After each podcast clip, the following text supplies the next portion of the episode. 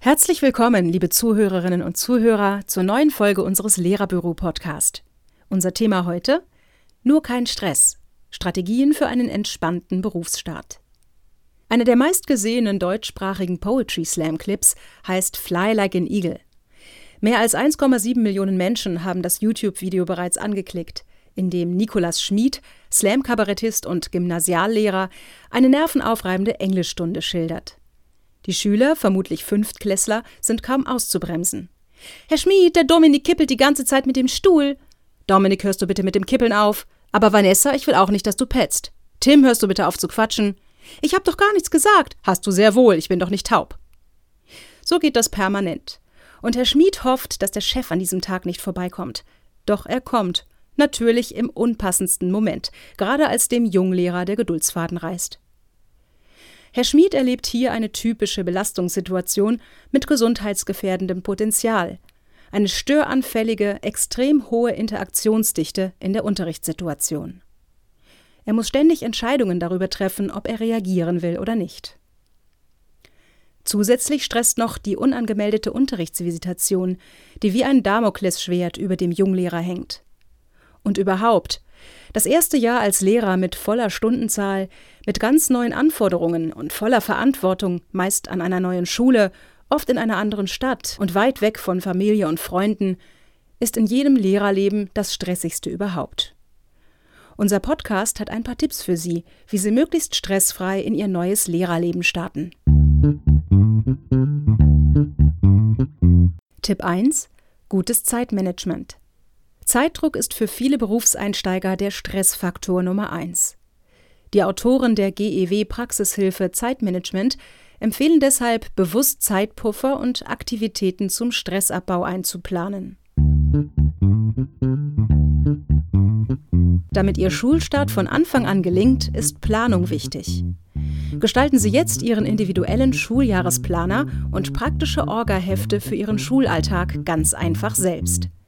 Auf www.lehrerwelt.de können Sie mit einem professionellen Konfigurator alles so zusammenstellen, wie Sie es benötigen. Und das auch noch mit einem individuellen Touch. Probieren Sie es auf www.lehrerwelt.de.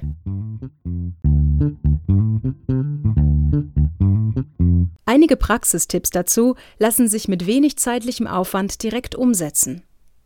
Die wichtigen Dinge, Tasche, Schlüssel, Brille etc., immer abends am gleichen Ort zurechtlegen.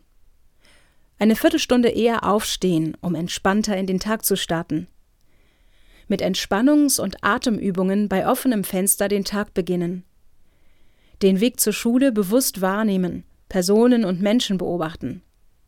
Morgens rechtzeitig in den Unterricht gehen und den Arbeitsplatz vor dem Eintreffen der Schülerinnen organisieren.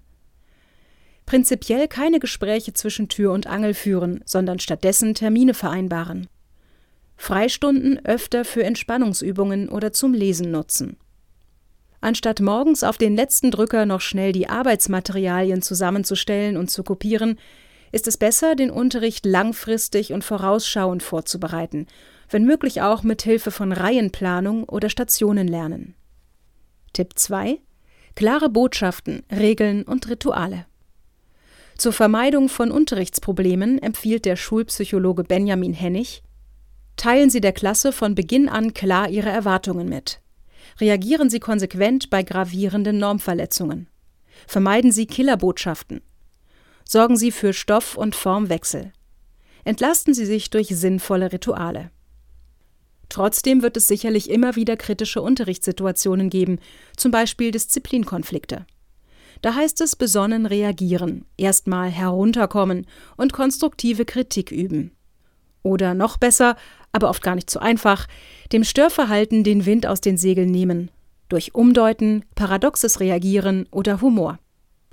Damit das gelingt, sollte man sich auf Disziplinprobleme mental vorbereiten und Unterrichtsstörungen auch konstruktiv nachbearbeiten. Analysieren Sie Ihr Verhalten, entwerfen Sie Alternativen, beziehen Sie in die Aufarbeitung Kolleginnen und Kollegen ein, rät Hennig. Das kann auch in Form eines gezielten Trainings geschehen, in dem KollegInnen in ihrem Unterricht hospitieren. So können Sie in regem Austausch Ihre pädagogische Handlungs- und Sozialkompetenz beim Umgang mit Störungen erweitern.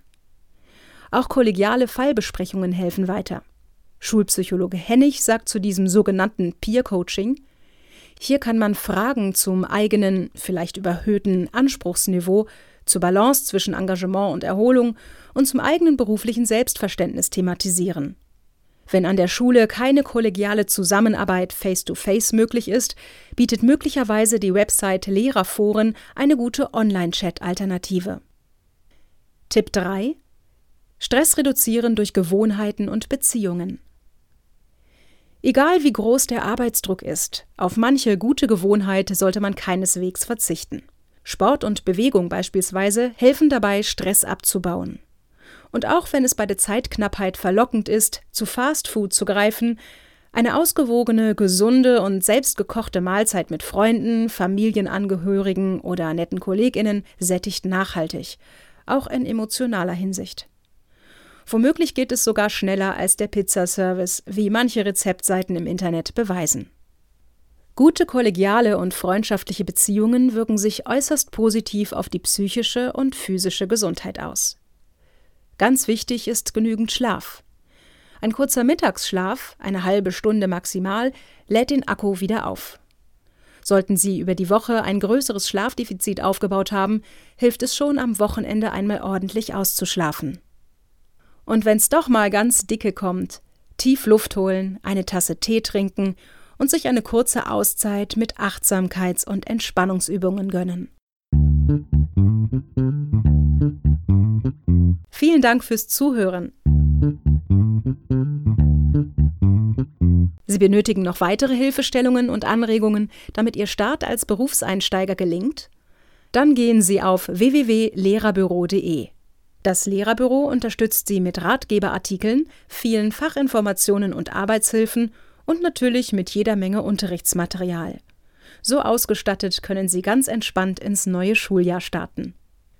Das war der Lehrerbüro-Podcast mit Anne Kühl und einem Text von Martina Nikrawiec. Es grüßt Sie herzlich und bis zum nächsten Mal, Ihr Lehrerbüro.